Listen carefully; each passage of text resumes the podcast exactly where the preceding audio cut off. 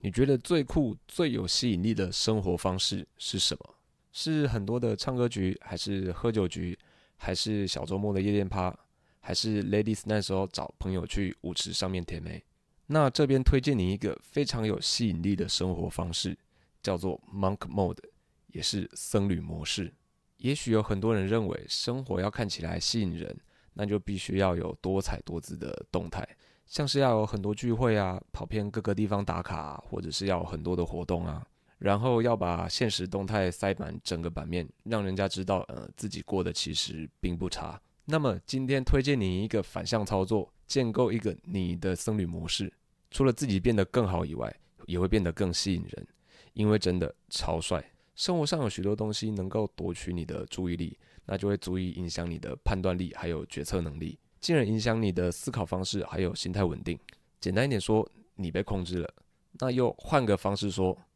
你控制不了自己。在现在这个时代，能够拿走你注意力的东西，大部分人会说是手机啊，又或者是社交媒体啊。那么再更深入一点说，可能是某个促销通知，又或者是划不完的抖音短影片，或者是哪个正妹的跳舞影片，或者是你吸引你的那个女生是不是发了什么新的动态。那么其实也不只是手机，生活上有很多东西都可以拿走你的注意力。那可能是路上的招牌啊，经过的正妹啊，新开的餐厅啊，又或者是同事间的八卦，或是朋友间的话题，或者甚至是一则新闻。你会发现生活上处处有东西都能夺取你的注意力。当然，我们活在世上，自然会吸收所见所闻，除非你住在深山里，否则这些东西它势必存在，而且你也必须面对。但有个事情它很重要，你必须要重视，那就是你的注意力是一个很珍贵的资源。先不说人一天有二十四小时这些大道理，有科学家证实过，人的大脑不是多工的，你只能在当下做好一件事情。有些人只是在不同的项目上面转换的比较快而已，而且还有性别区分，女性的大脑处理多工项目的能力又比男生还要强，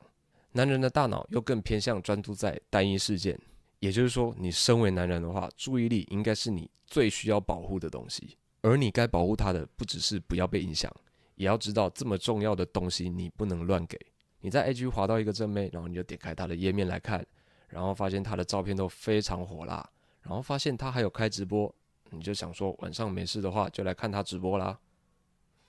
是不是你？那么这个所谓的进入僧侣模式，我自己是把它当成精神时光屋的概念。像是我要进入一种状态，要进场维修一样，开始净空脑内的垃圾，不想过去，也不去想未来，就只有当下而已。那其实就像是在冥想，也不去做刺激多巴胺的便宜娱乐，像是喝酒啊、追剧啊、打电动啊、看 A 片啊、打手枪啊，都不要，就是让自己净空，然后去运动，直到自己酸痛，然后写下这一段时间的所想所闻，看一本你想看的书，然后狠狠的睡饱。你可以慢慢养成这样的习惯。可能一个礼拜或两个礼拜一次这样子的僧侣模式，虽然有一部分人认为僧侣模式应该要一段时期都这样子做，但你可以从小地方开始做起，比如开始整理你的房间，整理你堆积已久的杂物，重新给你的房间做摆设，看什么东西该丢了就丢一丢，摆一个你一进门就会开心的样子，你的心理状态跟你的房间会产生很大的关联性，然后写下你这一周的想法，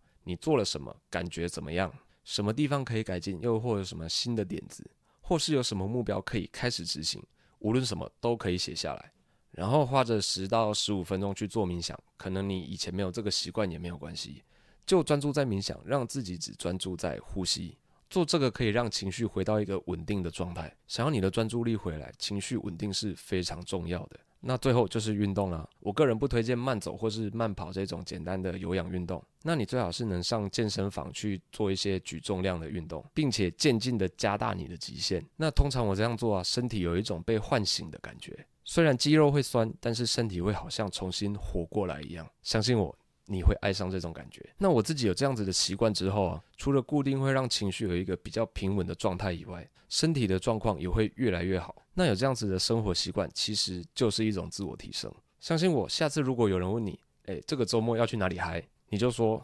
我要去修行，这样真的会帅爆。虽然跑趴、喝酒、跟妹拍照、打卡这些没有什么不好啦，但让修炼成为你生活中的日常，当个最萌异类。说不定是让你变得更有吸引力的新方案。好了，今天的影片就到这边，开始去规划你的僧侣模式吧。那喜欢我的内容的话，帮我点赞、订阅、分享。那我们就下一部影片见啦，拜拜。